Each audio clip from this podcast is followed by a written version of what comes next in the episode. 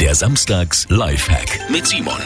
So, wenn die ersten Cocktails oder der Eistee getrunken sind und die Eiswürfel alle sind, äh, damit möglichst schnell Nachschub da ist. Folgender Trick. Füllen Sie nicht kaltes Wasser in Ihrer Eiswürfelform für den Gefrierschrank, sondern heißes. Es klingt erstmal komisch, aber die Eiswürfel sind tatsächlich schneller fertig und als schönen Nebeneffekt sind sie auch nicht so trüb wie normal, sondern werden glasklar. Rausgefunden hat das übrigens ein Student aus Tansania bereits in den 60er Jahren.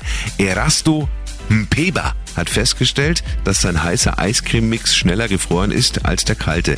Seitdem ist das auch der Mpeba-Effekt. Simon Samstags Lifehack, jede Woche gibt's einen neuen. Auch immer nochmal zum Nachhören auf radioarabella.de.